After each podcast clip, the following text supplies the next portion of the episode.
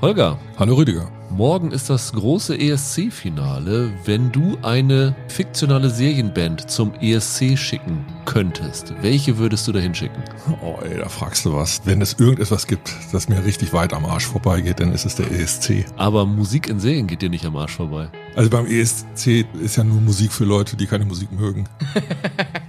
Deshalb können wir da nur Danny Boyles Sex Pistols hinschicken, äh, um den Laden einmal durchzuwühlen. Da hätten sich dann zwei gefunden. Michael, hast du einen Vorschlag für den ESC? Ich bin ja Fan von dieser Track, ja, Halbparodie-Serie, die Orville. Und da gibt's diesen großen, faltig aussehenden Alien, der so ein bisschen an Klingon erinnert, den Bortus. Der hat so eine ganz tiefe Stimme und muss in der Serie manchmal irgendwelche Schmonzetten von Celine Dion oder so schmettern mit seiner wirklich extrem tiefen Männerstimme. Und den fände ich lustig, wenn man den da hinstellt. Aber dann auch in voller Alien-Montur. Also wirklich dann auch geschminkt und alles. Du würde nicht auffallen unter den anderen Teilnehmern. Ich wollte gerade sagen, dann sieht er doch aus wie jede finnische Metalband. genau. Roland, hast du einen auf Lager? Ja, ich stelle fest, dass ich das viel zu ernst genommen habe. Idiotischer, idiotischerweise. Ich habe extra eine richtige äh, fiktive Band, die aus Europa stammt. Und zwar die Band aus der Serie The Eddie von Damien Chazelle. Oh ja. Die in diesem Pariser Jazzclub gleichen Namens spielt. Und ich fand die Serie damals gar nicht mal so gut. Also ich fand die ein bisschen dröge. Aber ja, trotzdem hatte die gute Szenen, gerade mit den Musikern. Und diese Band kam überzeugend rüber. Die Sängerin ist Joanna Kulik, eine polnische Darstellerin und Sängerin. Das ist so ganz ordentlicher Jazz. Und ich könnte mir vorstellen, dass das mal so diesen verrückten Laden da, ESC, der diese Kostümshow ganz gut erden könnte. Bisschen dröge tut denen gut, meinst du? Ja, ich denke schon. Ich habe gegen den Europa-Grundsatz verstoßen, aber ich habe eine Band, die da wirklich perfekt reinpassen würde, weil ja Lord of the Lost, die dieses Jahr für Deutschland antritt, das ist ja auch so eine Metal-Band. Und bei meiner Lieblingsserie Friday Night Lights gibt es doch auch eine Band von der Jesse Plemons-Figur. Crucifixtorious heißen sie. Und die würden so perfekt zum ESC passen. Das wäre eine richtige Einheit. Also die würde ich da sofort hinschicken und würde für anrufen.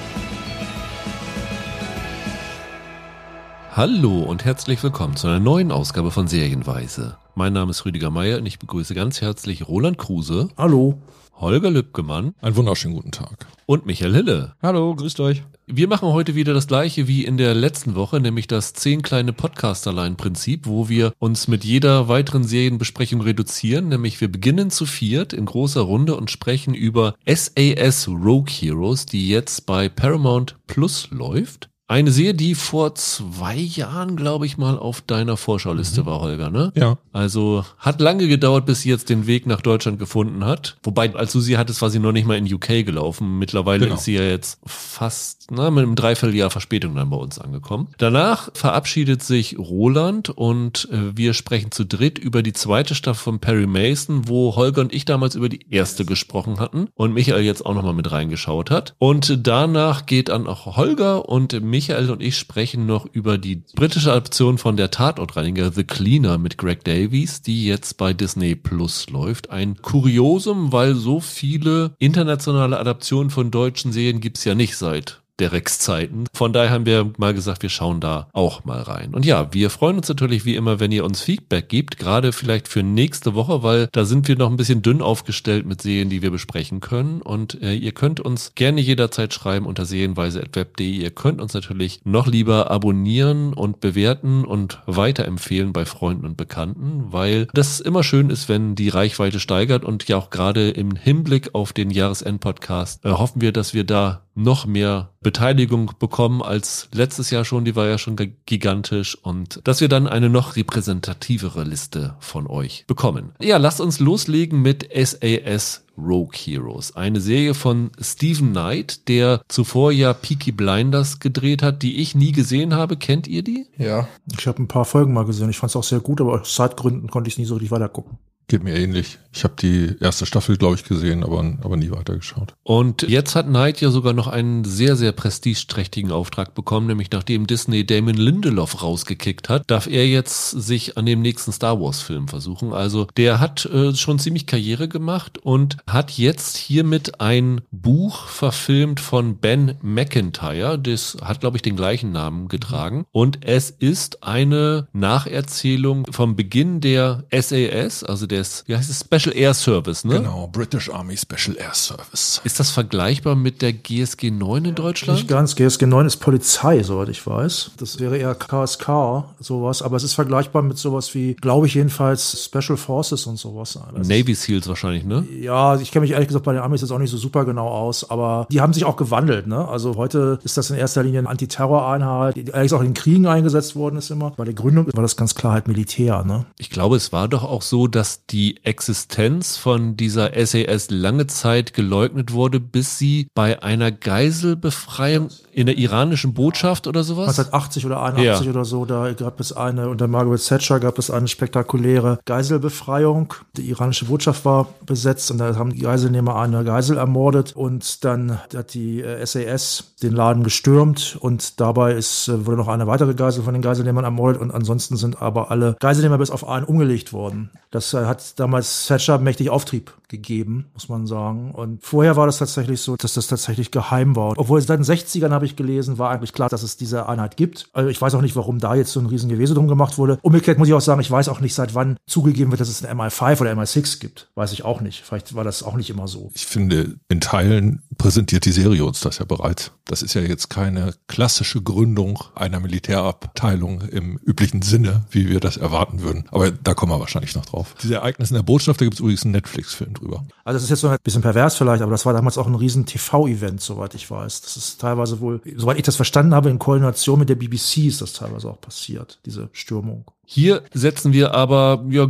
grob 40 Jahre früher ein, nämlich das Ganze spielt 1941 in Kairo und es spielt zu einer Zeit, wo die Briten sehr darum besorgt sind, dass sie Afrika an Rommel verlieren könnten. Und was mir gar nicht so bewusst war, weil ich mich mit dem Aspekt vom Zweiten Weltkrieg noch nie so richtig beschäftigt habe, ist, wie zentral dieser Schauplatz Afrika für den Erfolg des Zweiten Weltkriegs gewesen ist, weil es gibt durchaus Argumente dafür, dass wenn Rommel sich dort durchgesetzt hätte, dass dann die Chancen für einen Sieg der alliierten Kräfte sehr, sehr gering gewesen wäre. Und hier sind wir zu einer Zeit, wo es eigentlich schon so aussieht, als ob die Briten das Ding verlieren würden, weil die deutschen Streitkräfte haben sich schon sehr, sehr viele zentrale, strategisch wichtige Orte gesichert und waren so überlegen, dass es fast keine Möglichkeit gab, sie zu stoppen, bis dann ein gewisser Mann namens David Sterling, der hier gespielt wird von Connor Swindles, den man kennt aus Sex Education, als Adam Groff hieß er, glaube ich, ne? Der da ja auch eine Militärausbildung bei Sex Stimmt. Education hatte. Der Sohn des Rektors. Ja. In diesem U-Boot-Thriller, der letztes Jahr lief, war der auch dabei. Vigil. Ist kaum wiederzuerkennen. Ja, fand Finde ich auch. Jedenfalls. Ja. Und seine Idee war es, dass es effektiver sei, eine kleine Truppe loszuschicken, die die Flugzeuge der Nazis und auch der Italiener, die ja auch Ihre dort Verbündeten, genau. waren, am Boden in die Luft zu sprengen, statt sie in der Luft abzuschießen. Mit dieser Idee war er erstmal relativ alleine, bis dann am Ende die Verzweiflung so groß war, dass sie gesagt haben, ja, versuch das mal, aber dann auch so unter dem Deckmantel, ja, wenn was passiert, äh, wir wissen von nichts, aber äh, versuch mal dein Glück so ungefähr. Selbst das wird verklausuliert, ihm nur übermittelt. Sagen wir mal so, ein Teil der Erzählung dieser Miniserie ist der Wert von Eigeninitiative. Das ist ja letztendlich auch das, was er dann selber von den Soldaten, die ihn begleiten, die ganze Zeit einfordert und wo er sich unterscheiden will vom klassischen Militär. Und neben dem David Sterling sind noch vor allen Dingen zwei Männer im Fokus. Das andere ist Paddy Mayne, ein ziemlich wilder Draufgänger, der gespielt wird von Jack O'Connell, den wir zuletzt in The Northwater gesehen haben. Und äh, der dritte ist Jock Lewis. Das ist, ich würde mal sagen, der rationalste von den Leuten, der vielleicht am konventionellsten von diesem Trio ist. Gespielt von Alfie Allen, den man aus Game of Thrones kennt als Theon Graufreud. Genau. Auch eine sehr rationale Figur. Ja, genau. Die drei werden die treibenden Kräfte von dem Ganzen. Es kulminiert dann irgendwann darin, dass der David Sterling so eine äh, Schiefertafel aufstellt, wo er dann aufschreibt, wie viele Flugzeuge, was war noch, äh, Panzer und noch eine dritte Kategorie, wer von denen in die Luft gejagt hat und daraus dann quasi so einen Wettstreit macht, wer von denen äh, die meist faschistischen Materialien ausschalten kann. Ihnen spielt in die Karten, dass es einen auch real existierenden Mann namens Dudley Clark gab, der von Dominic West, dem aktuellen Prinz Charles, gespielt wird. Du sagst das so, als ob der König ausgetauscht wurde. Ist es doch so. Der spielt einen Geheimdienstoffizier, einen britischen Geheimdienstoffizier, der versucht hat, den Nazis vorzugaukeln, es gebe eine ganz, ganz toll ausgestattete, gefährliche Einheit, die überhaupt nicht existierte, also ja. so eine Schatteneinheit. Und unter diesem Deckmantel wird dann halt diese SAS untergebracht, um zu sagen, okay, wenn das vielleicht schiefgehen sollte, weil keiner glaubt an den Erfolg, können wir zumindest den Schein aufrechterhalten, dass es da diese Elitetruppe irgendwie geben sollte. Den Namen SAS hat also dieser Dudley Clark erfunden. Ja. Also den Namen gibt es schon, nur die Leute gab es noch nicht dahinter. Also allein das ist schon totaler Irrwitz, oder? Du erfindest ein Phantomregiment und dann gibt's Hasardeure, die das mit Leben füllen und das Ganze bitte außerhalb der militärischen Ordnung, weil keiner verantwortlich gemacht werden will für die wahrscheinlich zu begehenden Kriegsverbrechen. Es hat seinen Grund, warum jede Folge mit einer Texteinblendung beginnt. Äh, die Ereignisse, die Sie hier sehen, scheinen unglaublich, aber die meisten davon sind wahr. Gerade die unwahrscheinlichsten oder unglaubwürdigsten sind wahr. Ich glaube, so wird es irgendwie geschrieben, ne? So grob verklausuliert. Auf jeden Fall ist es so, dass dieser normale Vorsatz, der vor so historischen Serienstoffen steht, aus dramatischen Gründen wurde was verändert oder so, was ja normalerweise bedeutet, es wurde sehr viel verdichtet, es würde sehr viel zugespitzt. Genau, zugespitzt, weil es halt spannender werden musste oder so, sondern hier ist das Gegenteil eingetreten, nämlich hier wurde sehr, sehr viel zurückgenommen und rausgenommen, weil das, was in Wirklichkeit passiert ist, so absurd ist, dass das kein Zuschauer glauben würde. Ich habe ein schönes Beispiel. Soll ich es nennen? Ich hätte auch eins. Ja, fang du mal an. Man sieht das schon im Trailer. Es gibt eine Szene, wo Sterling sich zusammen mit Lewis trifft, um in einem Hinterzimmer von so einer Bar auf einem Billardtisch eine Karte auszubreiten. Ja, ja, genau. Und dieser Billardtisch ist gerade in der Benutzung. Da spielen gerade welche, die sagen, nee, nee, wir sind hier jetzt gerade. Und dann zieht er eine Handgranate, wirft die auf den Tisch und sagt, ich würde jetzt lieber verschwinden, so ungefähr. Es gibt dann in der Serie einen Dialog, wo er sagt, ja, ich habe mir von irgendwelchen Kumpels so eine Attrappe bauen lassen. Das ist eine, die Rauch versprüht. Genau. Für solche Fälle. Wirkt immer. Das ist die geschönte Serienversion, weil im wirklichen Leben war es eine echte. also, wo man auch so denkt, ja, aber da sagt dann der Regisseur oder, oder der Autor, das, glaubt das kann ich dem Publikum nicht zumuten. Das wäre den Tick drüber und schiebt eine abmildernde Erklärung hinterher, aber nichts da. Worauf haben sie in Wirklichkeit dann die Karte ausgebreitet, wenn der Tisch gesprengt war? Wahrscheinlich hat er den Pin wieder reingesteckt, ja, oder? genau. Die, die waren einfach wahrscheinlich nach paar Sekunden weg und er klemmt sie wieder zusammen und schiebt einen Pin rein, ja. Mach ich auch immer so. Das andere Beispiel ist die allererste sagen wir mal, erfolgreiche Mission, die sie ausführen. Das ist in Wirklichkeit so gewesen, dass dieser Sterling alleine unterwegs gewesen ist, 15 Flugzeuge in die Luft gejagt hat, zurückgekommen ist und dann hat der Paddy Main ihm gesagt, nee, ich glaube nicht, dass du, dass du das hier gemacht hast, weil es war keiner dabei. Und dann sind er und Paddy Main nochmal wieder hingeflogen, weil er ihnen zeigen wollte, die Überreste von dem Flugzeug sind dabei von Nazis unter Beschuss geraten und haben auf der Flucht nochmal wieder ein paar Flugzeuge in die Luft gejagt. Und auch das ist so ein Ding, wo sie gesagt haben, nee, das können wir nicht erzählen. Also es ist eine unfassbar wilde Geschichte. Also ich glaube, dieses Buch von dem Ben McIntyre muss unglaublich interessant und vielleicht auch unterhaltsam sein. Allein schon von dem, was man hier in der Serie zu sehen bekommt. Zumal es dann in Teilen halt ja auch wirklich schlicht und einfach auf den Erzählungen der Überlebenden, auf Interviews mit denen basiert. Ja, ich glaube, insgesamt kann man sagen, mehr von den unglaublichen Ereignissen sind wahr, als man das annehmen würde in einer Serie. Die Serie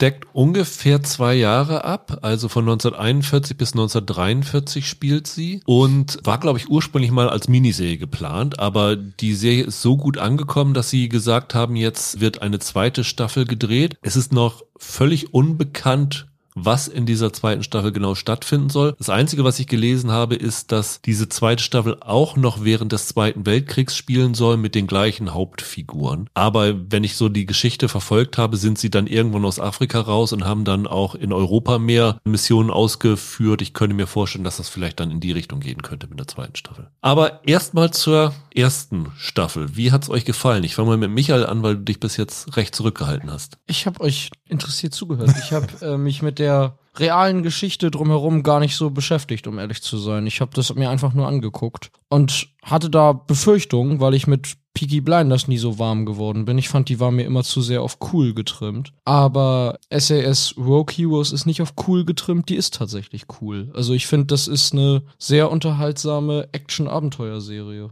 Also man muss schon sagen, erwartet ihr nicht, dass ihr so ein Antikriegsdrama zu sehen bekommt. Für mich war das mehr eine Abenteuergeschichte sozusagen, ohne jetzt, dass ich mich mit dem historischen Hintergrund groß auseinandergesetzt habe, aber das ist eigentlich genau das, das sind so ein paar markige Typen und die fahren darüber und dann machen die halt cooles Zeug, so blöd gesagt jetzt mal. Also da ist schon ein Antikriegsaspekt mit drin, ne? Das ist keine Antikriegsserie, das muss man ganz klar sagen. Und es ist auch in großen Teilen tatsächlich eine Abenteuerserie und es ist alles sehr punkig erzählt. Aber es ist eher so eine Frage der Haltung, wie das da erzählt wird, nämlich des Stils. Das ist alles so Punkrock. Aber was ich interessant fand, ist, wie zum Beispiel da die Gegner dargestellt werden. Die Darstellung der Deutschen und Italiener ist da extrem nüchtern. Das sind einfach irgendwelche, ich sag das jetzt mal so, irgendwelche Leute, die sich in einigen Szenen auch optisch nicht wirklich unterscheiden von den Briten groß. Und es ist mehrfach auch ein Thema, und das war ja auch in der, in der Wirklichkeit so, dass, naja, im Grunde da halt auch Kriegsverbrechen begangen werden, weil die Leute halt, weil da gibt's halt auch Attacken auf Unbewaffnete. Da muss man selber halt drüber nachdenken. Das wird einfach so hingestellt, das ist so, da haben auch einige von den Soldaten ein Problem mit. Das wird einfach so hingestellt. Und das fand ich zum Beispiel ganz gut. Das ist aber anders, als ich das in den letzten Jahren in sehr vielen, teilweise teilweise auch sehr guten Filmen gesehen habe, wo man erstmal geradezu dämonische Nazi-Soldaten erlebt Ja. und man dann schon ordentlich Hass aufbaut, den man eigentlich sowieso jetzt haben sollte, zumindest gegen die Nazi-Führung. Und dann kann man teilhaben quasi an der Rache. Das ist hier aber nicht so. Es gibt hier überhaupt keine Personifizierung des Bösen. Das ist ungewöhnlich. Das stimmt. Und ich bin mir nicht ganz sicher, ob ich das so schlucke mit dem Abenteueraspekt. Der Wert der Erzählung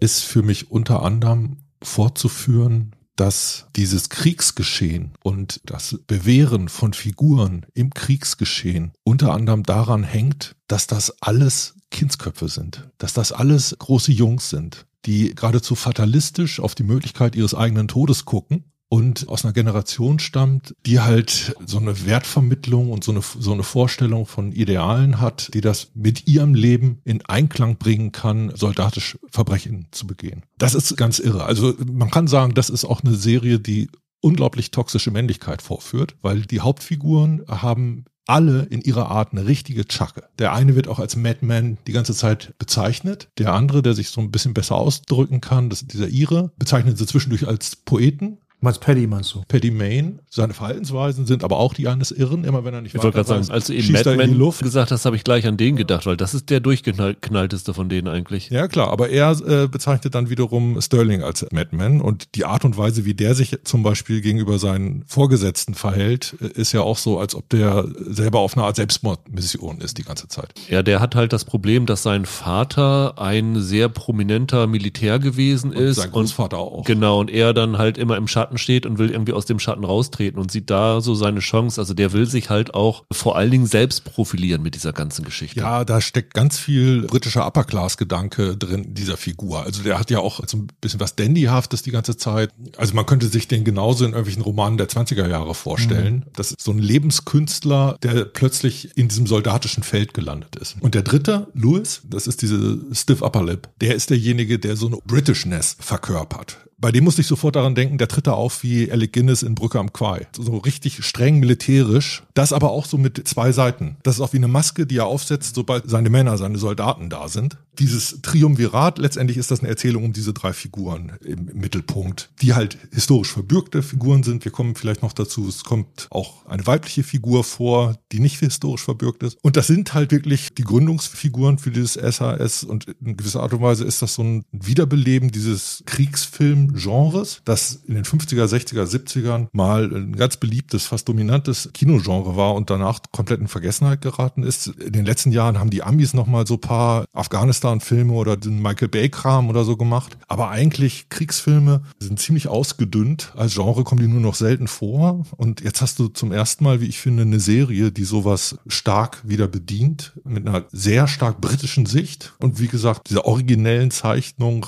der durchgeknallten Männlichkeit, die da vorkommt. Ich stelle mal was ganz Ketzerisches in den Raum. Ich glaube, diese Serie ist in Großbritannien so gut angekommen, weil sie den Briten nochmal wieder das Gefühl gibt, sie wären eine Weltmacht und sie hätten was äh, auf der Weltbühne zu bedeuten, weil die Großbritannien hat ja in den letzten Jahren sehr viel an Bedeutung verloren und das ist jetzt nochmal so eine Rückbesinnung an die Zeiten, als sie die imperialistische Macht gewesen sind und als sie Weltgeschichte geschrieben haben. Bei euch klingt so durch, als ob ihr die Serie alle super fand. Ich bin da ein bisschen zwiegespalten bei dem Ganzen. Aber das, was du jetzt gesagt hast, das wäre für mich dann mehr so eine Sparte wie jetzt in jüngerer Vergangenheit Kriegsfilme wie, wie hieß denn das Ding von Nolan? Dunkirk. Dunkirk oder 1917 von Sam Mendes oder so. Das war für mich so Post-Brexit-Kino. So, weißt du, also die irgendwie eine fatale Niederlage wie Dünkirchen oder so wird da, wird da dann nochmal zum Sieg oder so umgedeutet oder so. Das passt für mich da schon hin. Aber dieses SAS Rogue Heroes, ich verstehe auch, was Holger meint, wenn er sagt, durchgeknallte Männlichkeit oder toxische Männlichkeit. Aber am Ende über die Inszenierung und so weiter werden die ja schon als so eine coole Truppe inszeniert, die da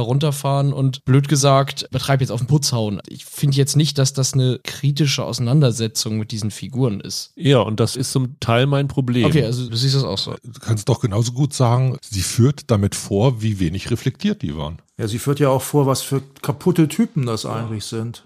Krieg besteht halt auch einfach wirklich da drin, dass Idioten auf den Putz hauen. Also es ist eine Serie, die zum Beispiel, ich würde das auch nicht unterschreiben, was du gesagt hast, Rüdiger, ehrlich gesagt. Also die war unter anderem in Großbritannien so erfolgreich, ja, weil in Großbritannien gibt es eine lange Tradition, dass die Leute sagen, ja, im Zweiten Weltkrieg, da waren wir noch mal wer, Luftschlacht um England und so weiter, klar. Aber es ist tatsächlich so, dass es in dieser Serie extrem wenig Pathos gibt. Das unterscheidet die sehr stark auch von vielen guten Kriegsfilmen. Es gibt eine Menge Punk, es gibt extrem wenig Pathos. Auch wenn Churchill sogar auftaucht, da gibt es dann eher noch Komik. Ich meine, wie wahnsinnig viele Filme, selbst sowas wie zum Beispiel Black Hawk Down. Ja. Da gibt es am Schluss eine Szene, kann ich mich erinnern, da sagt der eine Soldat, ja, jetzt gehe ich wieder rein, weil das ist mein Job und so weiter. So in dieser Form würde das hier keine Figur sagen. Die gehen auch wieder rein, die sagen aber nicht, das ist meine Aufgabe für England, sondern das ist jetzt ein bisschen krank, aber die haben halt teilweise halt auch Spaß dran. Das ist aber der Unterschied. Also ich würde so weit gehen zu sagen, für Leute, die jetzt sagen,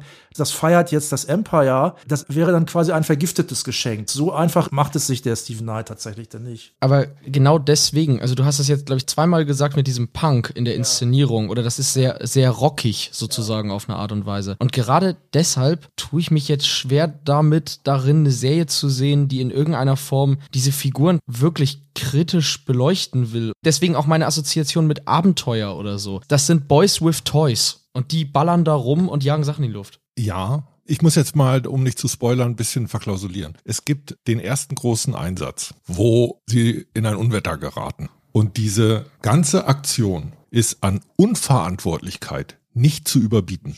Mit schrecklichen Konsequenzen. Und das ist der Moment, in dem der Konflikt, in dem die Truppe, in dem dieser geplante Einsatz erst zur Welt kommt. Eine der Hauptfiguren trägt zum Beispiel diese Ursünde des ersten Fehlverhaltens, die ganze weiteren Folgen mit sich mit. Und was dort psychologisch passiert, ist dann teilweise noch, wie kann ich mit mir wieder ins Reine kommen angesichts von Schuld? Das ist nur unterschwellig, das wird nicht groß ausgesprochen, aber das ist Teil dieser Erzählung. Und da distanziert sie sich auch von den Figuren. Das wird vorgeführt und das macht es zum Beispiel nicht möglich, die als ungebrochene Helden zu sehen. Was auch schon nicht möglich ist aufgrund der Art und Weise, wie die durchgeknallt sind, aber halt auch aufgrund der Taten von ihnen, die wir sehen. Da würde ich dann sagen, ist es letztendlich doch Antikrieg. Ich würde jetzt gerne über eine ganz bestimmte Szene weil die zieht gleichzeitig so eine Latte ein. Das hast du gesehen und dahinter kannst du nicht zurück. Und das erzählt ganz viel über Verantwortung innerhalb dieser Erzählung.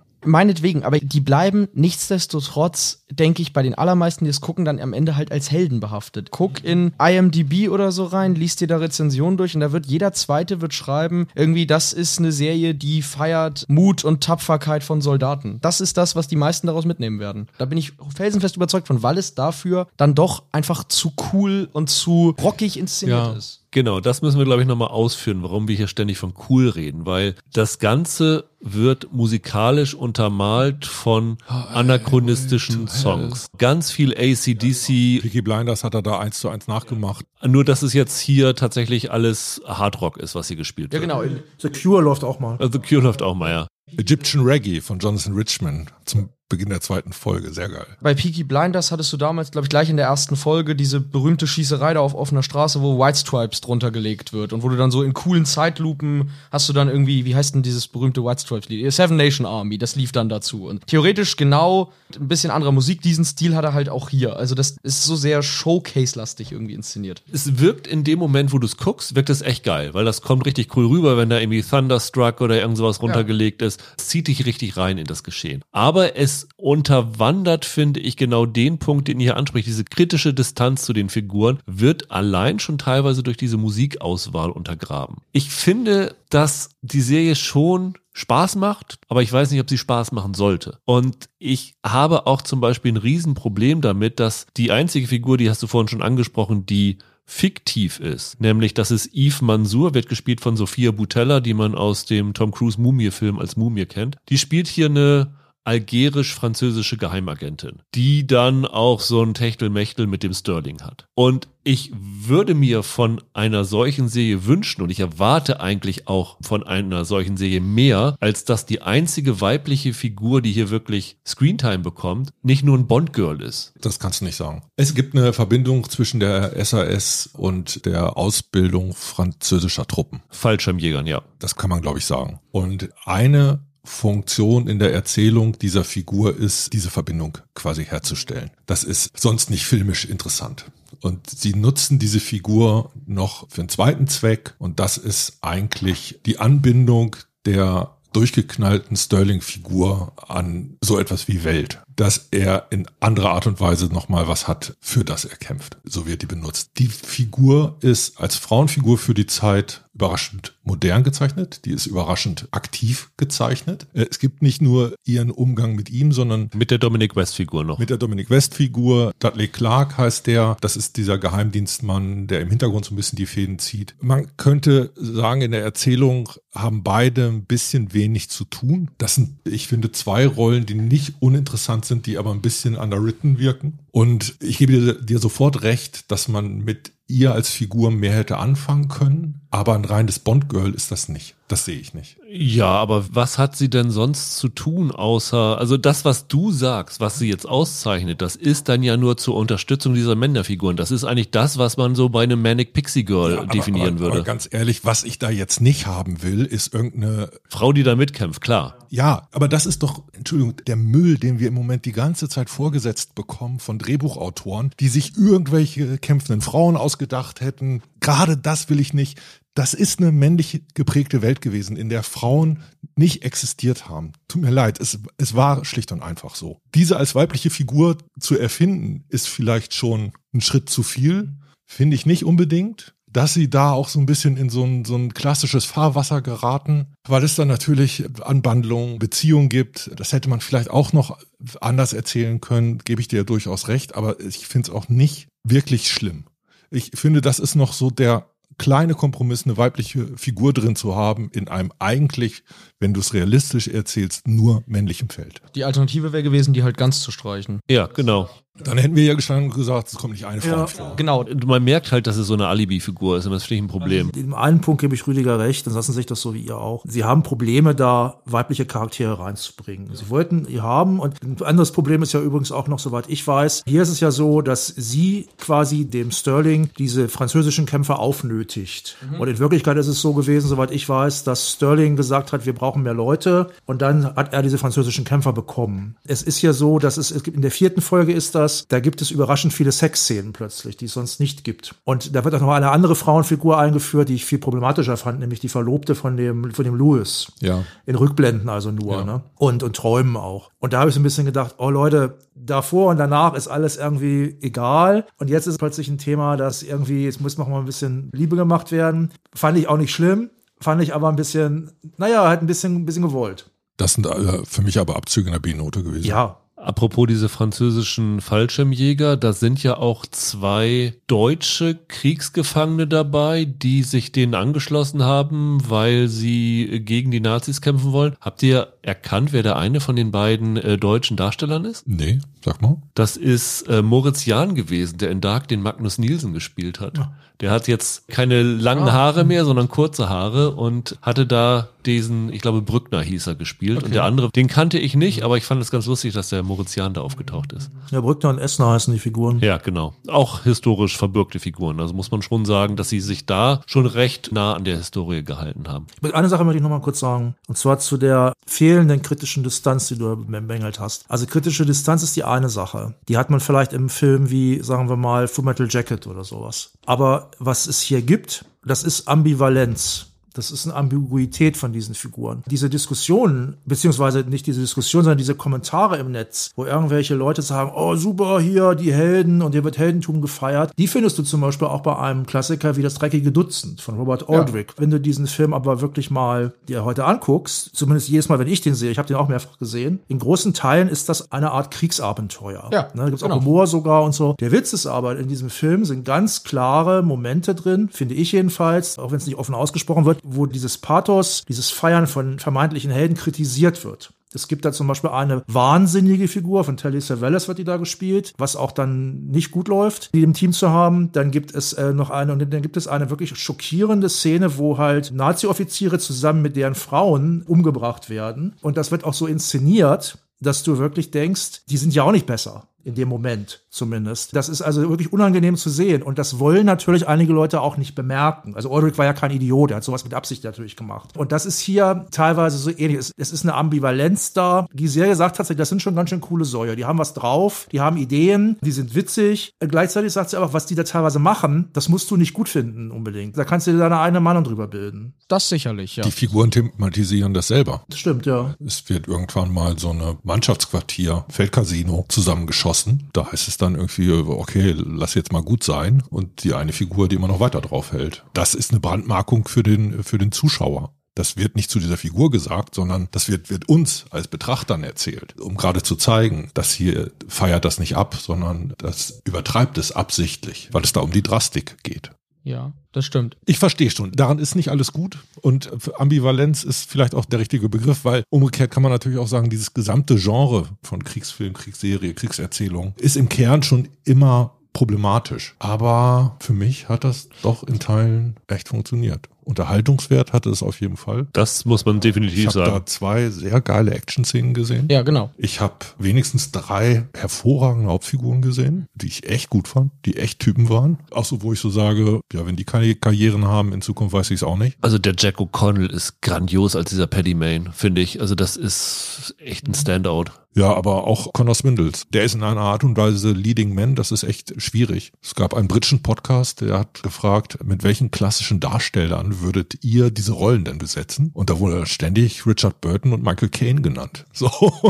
Man weiß sofort warum. Überhaupt, das Ganze ist so ein, so ein Rückgriff. Ich weiß nicht, ob es dieser Empire-Gedanke ist, aber es gibt ja auch so eine Zuschauernostalgie, die einen abholt bei Film und Kino, das man früher gesehen hat. Und da gibt es einfach eine britische Traditionslinie solcher Filme und solcher Stoffe, die hier mal wieder aufgegriffen wird. Was dieses, das als cool verkaufen über diese Musik angeht. Ich glaube, die setzen das eigentlich ein, um klarzumachen, dass das eine Erzählung von Rebellenfiguren ist. Also, das sind nicht die gewöhnlichen Soldaten, die wir da sehen, ja, sondern mhm. das ist ein wilder Haufen. Das sind die, die eigentlich selbst die Army mit spitzen Fingern aus ihren Reihen gern entfernen würde. Eine Figur sehen wir allein in der ersten Folge zweimal in den Knast einfahren. Das ist genau diese Rahmen Rahmung, um zu zeigen, die sind ganz weit draußen. Das ist nicht die normale Armee, die wir sehen, sondern das ist die Perversion des soldatischen Kampfs, die entsteht, wenn du die Abenteurer und die Halunken zusammensperrst in einer Einheit. Ja, du kannst auch sagen, es ist das wahre Gesicht des Krieges. Ne? Ja, vielleicht ja. auch das. Und unverschämter Unterhaltungswert zwischendurch. Das möchte ich auch nochmal sagen. Das klang jetzt vielleicht auch ein bisschen kritisch, wenn ich gesagt habe, diese Hinterfragung oder so sehe ich da ehrlich gesagt nicht ganz so drin wie ihr. Ich bin da aber durchaus auch ganz dankbar für. Ich finde die, wie gesagt, als Actionserie richtig, richtig unterhaltsam. Und wie du sagst, das ist so ein bisschen unverschämt unterhaltsam teilweise. Und bin das gerne mitgegangen. Und ich habe auch, ich glaube, Rüdiger, du hast das vorhin gefragt, so, ob diese Serie sozusagen unterhaltsam sein sollte. Ich habe da ehrlich gesagt nicht so das große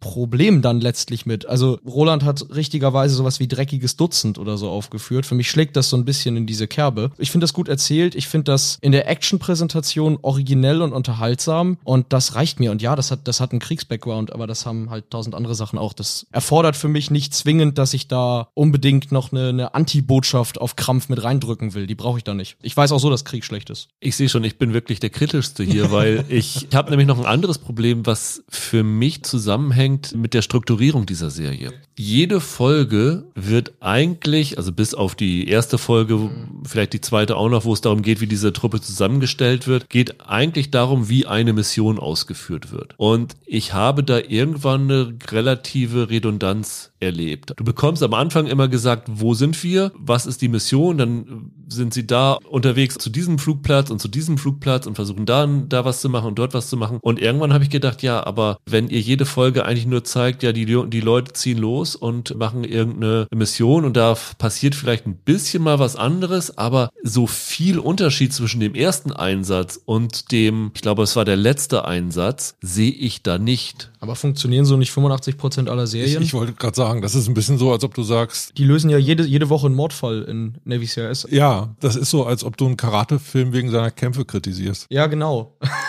Ich meine, die Serie handelt halt von einer Truppe von Leuten, die da im Krieg verschiedene Missionen erfüllen und dass sie dann jede Folge eine Mission zeigen, ist ja irgendwie, darum geht's ja. Ja, aber die Missionen haben sich für mich nicht so groß unterschieden. Das ist mein Problem. Also die erste und die letzte, die sind sich relativ ähnlich. Da gebe ich Rüdiger recht. Ansonsten, die anderen unterscheiden sich schon. Also gerade die, sowas wie darf man ja ruhig verraten, ist ja der Sohn von Churchill dabei zum Beispiel. Die ist zum Beispiel ziemlich anders. Ich weiß schon, was du meinst. Also der Kampf in der Kriegsserie funktioniert natürlich auch wie der Auftritt des Monsters in der Monster of the Week Folge. Das schon. Und hier gibt es teilweise eine historische Redundanz. Auch da erzählt man nicht zu viel, wenn man sagt, dass teilweise der gleiche Stützpunkt ein zweites Mal überfallen wird. Ich finde die Art und Weise, wie dann aber die Inszenierung der Einzelszenen ist. Also einmal geht es dann mehr um das Platzieren von Bomben, das andere Mal geht es eher um so eine Art Angriff von außen. Da gibt es schon Unterscheidungen. Und dieser Grad der Unterscheidung war für mich groß genug, dass ich mich jetzt nicht gelangweilt habe, weil ich das Gefühl hatte, oh, jetzt kommt ja die gleiche Szene nochmal. So weit würde ich dann nicht gehen. Dafür sind die, glaube ich,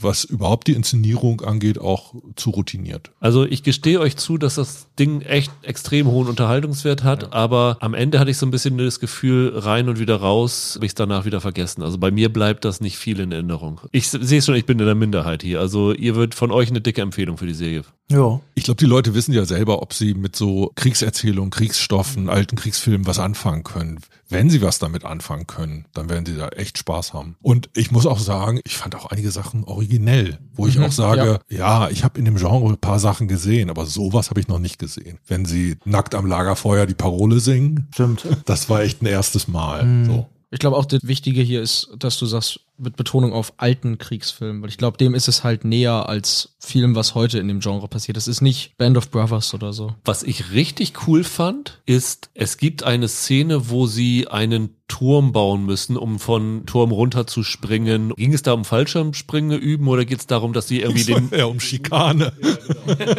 Aber danach werden Szenen eingespielt. Also entweder sind das unfassbar gut gemachte Nach Abbildung von historischen Aufnahmen oder es sind Archivaufnahmen, also von der echten SAS. Und das fand ich richtig geil. Das haben sie mehrmals gemacht. In beide Richtungen. Sie haben manchmal Szenen nachgestellt und dann das Originalbildmaterial von den Anfängen der SAS gehabt. Oder sie haben Szenen eingefroren und so eingefärbt, dass sie aussahen wie Originalmaterial. Aber man konnte klar dann die Darsteller noch erkennen darin. Das ist auch diese Titelfolien, die sie haben, die funktionieren in gleicher Art und Weise. Ja, ich glaube, das ist auch wieder ein Teil klar zu machen. Was wir hier zeigen, ist jetzt halt nicht nur irgendein Scheiß, den wir uns ausgedacht haben, sondern so unglaublich waren diese Typen damals drauf. Also es hat mir auf jeden Fall sehr, sehr viel Spaß gemacht, weiter in die Materie einzutauchen und zu recherchieren. Und das ist ja auch ein positiver Verdienst Verdienst von der Serie auf jeden Fall. Hattet ihr eigentlich auch solche Probleme wie ich? Das ja.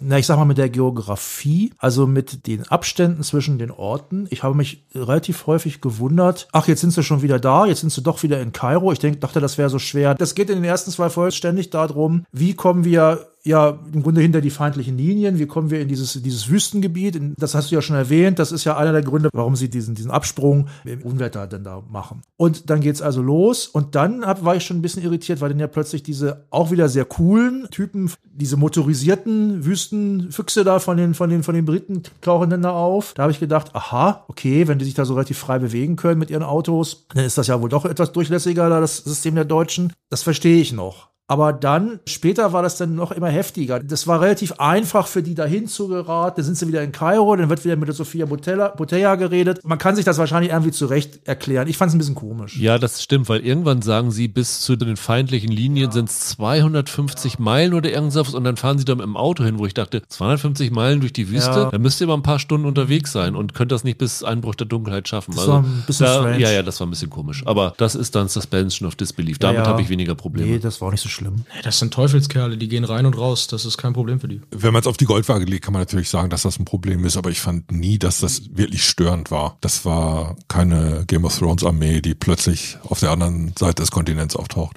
Also wir stellen fest, realistischer als Game of Thrones, SAS Rogue Heroes und der Rest dann bleibt euch überlassen, ob ihr eher auf der Seite der Dreien seid oder eher mein leichtes Missfallen teilt. Roland, dann war's das für heute wieder mit dir und wir hören uns hoffentlich in den nächsten Wochen wieder Ja. und bis zum nächsten Mal. Mach's gut. Macht's gut. Tschüss. Perry Mason, zweite Staffel. Wir haben vor drei Jahren da mal drüber gesprochen, Holger. Es ist echt irre lange her, dass sie die Serie gestartet hatten. Ich glaube, wir waren so verhalten positiv bei der ersten Staffel. Ich meine, wir hätten Matthew Rice und den Look gelobt, waren aber von der Geschichte nur so halbwegs gefesselt. Also wenn ich mich richtig erinnere, ich glaube, ich war damals bei euch in der Podcast-Runde nicht mit dabei. Ja. Ich glaube, was mich bei der ersten Staffel, ich muss auch zugeben, ich weiß gar nicht mehr, ob ich sie ganz bis zum Ende gesehen habe. Das verschwimmt bei mir. Ich fand, die hatte viel zu viele Figuren und Handlungsstränge, die die erzählt hat. Ich fand die ziemlich wirr irgendwann und habe mich da verloren gefühlt. Aber was richtig toll an der war, war die Musik.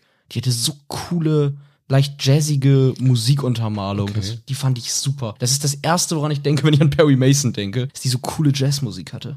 Es ist eine Vorgeschichte der TV-Serie, Ja. also ich glaube 50er, 60er lief sie, basierend auf der Figur von Earl Stanley Gardner. Und diese Vorgeschichte war insofern ja anders, dass in der alten Serie war er ja Anwalt, das war ja so eine Matlock-artige Genau. Serie, wo er jede Folge einen Fall löst. Hier in dieser Prequel-Geschichte war er noch Privatdetektiv und war da angestellt bei einem Anwalt, der von John Lithgow gespielt worden ist. Und Lithgow hat sich dann ja umgebracht und er hat dann mehr oder weniger dessen Praxis geerbt. Und am Ende der ersten Staffel ist er dann ja als richtiger Anwalt bei ihm eingezogen und hatte den Status erreicht, den wir aus der normalen Serie kennen. Und Ich glaube, ich würde lieber Kanzlei sagen. Praxis klingt sofort nach Arzt.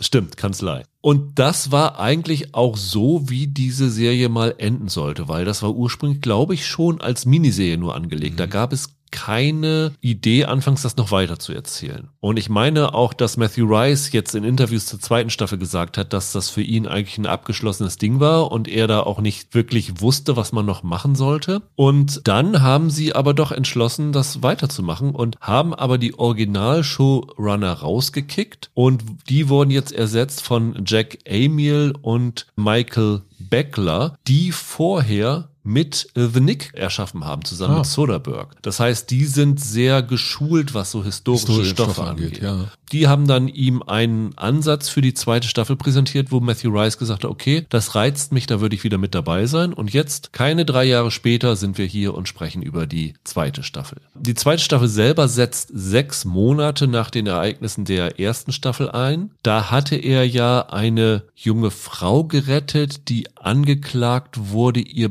Baby umgebracht zu haben. Und wie wir jetzt hier erfahren, hat er ja den Prozess gewonnen gehabt, aber die Folgen von diesem Prozess waren nicht gerade positiv, weil die Frau, die er gerettet hatte, die hat sich dann umgebracht. Und hatte ihm zuvor immer Postkarten und Briefe geschrieben und er fühlt sich mitverantwortlich für ihren Tod, hat also so ein kleines Trauma dadurch erlitten. Und das ist auch der Grund, warum er jetzt nicht solche großen Kriminalfälle mehr annehmen will, sondern er schlägt sich halt rum mit irgendwelchen Standardverfahren, Vertritt so einen zwielichtigen Einzelhändler. der von Sean Astin gespielt wird, ne? Genau. Das war schon Aston. Ach, was ich überhaupt nicht erkannt. Wieso? Nur so verändert hat er sich ich, nicht. Hätte ich nicht erkannt. Trägt auch eine Weste. Ja, okay. Und dann gibt es aber einen Fall, also wir sind ja jetzt 1932 in Los Angeles, wo der Sohn eines reichen Industriellen ermordet wird. Der wird in seinem Auto erschossen und verhaftet werden zwei Brüder, die mexikanischer Herkunft sind. Und Mason und seiner, sie ist ja keine ausgebildete Anwältin, hat aber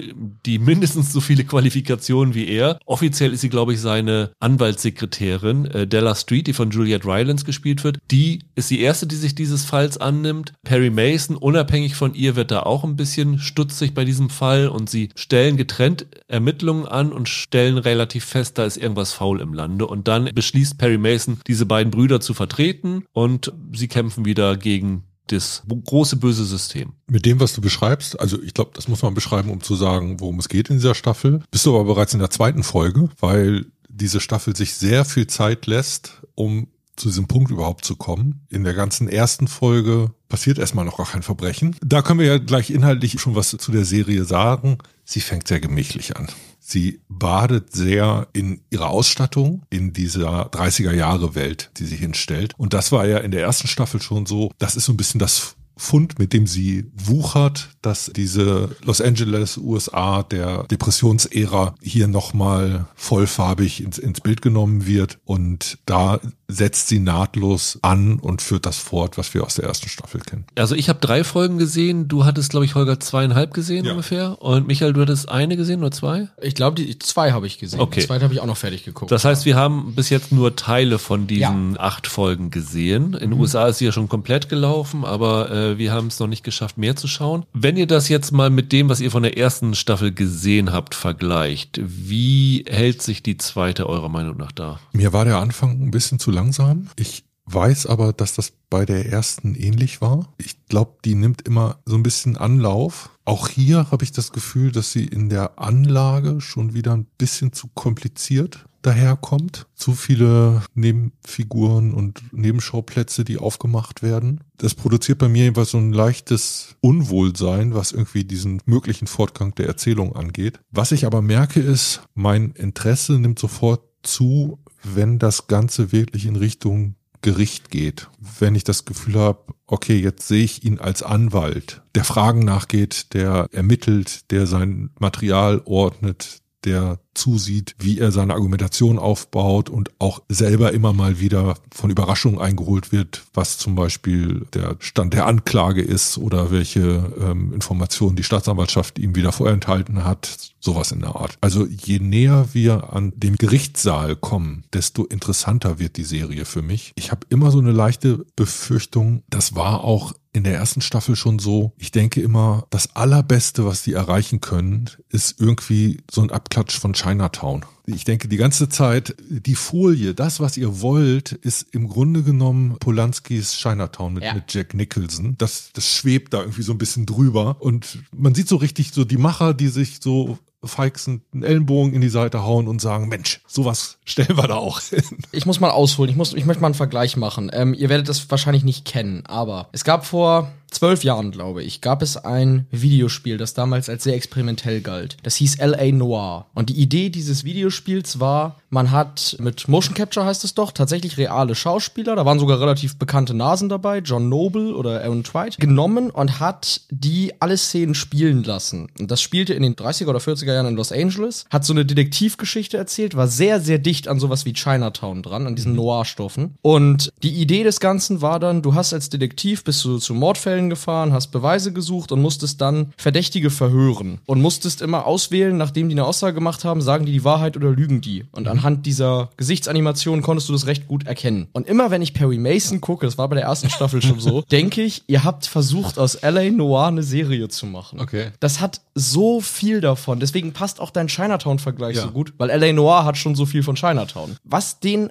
aber nie für mich so richtig gelingt, ist da irgendeine Form von gefühlter Frische drin zu haben. Im Englischen sagt man so schön, ich finde die Serie lackluster. Mir fehlt da so ein bisschen der Pfiff oder dass ich, dass ich das Gefühl habe, Mensch, jetzt macht mir das richtig Spaß, jetzt habt ihr einen richtig coolen Flow, jetzt bin ich da irgendwie drinne in dem Ganzen. Ich gucke da immer ein bisschen sehr distanziert drauf auf die Serie, auf die Figuren, auf das Umfeld, in dem die sind und finde mich da nicht so ein. Ich mache heute den Michael und bin komplett gegensätzlicher Meinung bei allem. Ja, dann müsstest du es ja schlecht finden, wenn du den Michael machst. Du findest es jetzt aber gut. Ja, aber meistens zeichnet dich ja aus, dass du die Sachen, die wir alle schlecht finden, gut findest. Ach so, und okay, andersrum. okay, okay. Und ich bin hier mit dieser zweiten Staffel voll auf zufrieden. Ich finde die deutlich besser als die erste Staffel. Von Anfang an. Ja, das, was dich daran gestört hat, dieses Gemächliche, hat mich überhaupt nicht gestört, weil das ist für mich das, was man heute so als Komfort-TV bezeichnet. Ja. Das ist nicht spektakulär erzählt, das ist wirklich gemächlich erzählt, das überrascht dich nichts oder so. Aber was wir immer bei Fantasy-Serien Worldbuilding bezeichnen, macht diese Serie für mich hier absolut herausragend. Das beinhaltet das, was Michael gesagt hat, die Musik ist weiterhin fantastisch. Das ist sie. Das beinhaltet den Look, den ich sensationell finde. Ich möchte nicht wissen, was HBO hier für Kohle reingesteckt hat. Und ich möchte auch nicht wissen, ob sich das irgendwie auch nur annähernd rentieren könnte. Aber wie die hier die 30er Jahre in Los Angeles aufleben lassen, das kann kein Hollywood-Film besser. 74,3 Millionen, ich weiß das zufällig. Okay, 74,3 Millionen. Also das waren die Zahlen für die erste Staffel. Okay, ich, ich würde mal behaupten, dass die zweite noch mehr gekostet hat. Darüber hinaus ist Matthew Rice eine echte Wucht. Wie der diesen Perry Mason spielt, finde ich sensationell. Ich finde Rice sowieso einen herausragenden Darsteller. In Kombination mit der wirklich grandiosen Juliette Rylance ist das ganz, ganz fantastisch. Sie versuchen hier ja auch noch private Sachen einzubringen. Also die Ehe von dem Perry Mason ist gescheitert. Der scheint, wenn man das so nach den ersten drei Folgen einschätzen darf, so ein leichtes Techtelmechtel mit der Lehrerin seines Sohnes anzufangen. Also da wurde noch nichts gezeigt, aber man merkte, dass da was knistert. Gespielt von Catherine Waterston, richtig? Ja, genau. Ja. Und die Della Street, also die Juliette Rylance Figur, wussten wir schon in der ersten Staffel, dass sie lesbisch ist und das in der damaligen Welt verheimlichen musste. Die hat dann hier am Anfang der Staffel eine Trennung und äh, findet dann eine, ich nenne es mal eine neue Muse, eine neue Liebe. Das ist alles vollkommen unspektakulär, aber in ihrer Unspektakulärheit fand ich das total cool und das war so ein schönes nebenbei berieseln lassen und ich fand den Fall relativ spannend und die Dialoge schön. Ich weiß nicht, das hat mich einfach happy gemacht, diese Serie zu schauen. Okay. Ich bin ein bisschen verwundert, unter anderem deshalb, weil es mir ja teilweise nicht schlicht genug ist. Ich finde zum Beispiel diese Zerknirschtheit der Perry Mason-Figur den Tick zu viel. Das haben wir, glaube ich, auch in der ersten Staffel so ein bisschen gesagt. Da hat er ja noch so ein bisschen so sein Kriegstrauma mit sich rumgetragen. Ja. Und jetzt wird zumindest in den ersten beiden Folgen angedeutet, dass es halt doch diese Zweifel an diesem Rechtssystem und dass er das Richtige will und das Gute will und es dann äh, doch nicht klappt oder doch negative Folgen für die beteiligten Menschen haben kann, dass ihn das belastet. Und diese Zerknirschtheit der Figur ist für mich so ein Tick zu viel,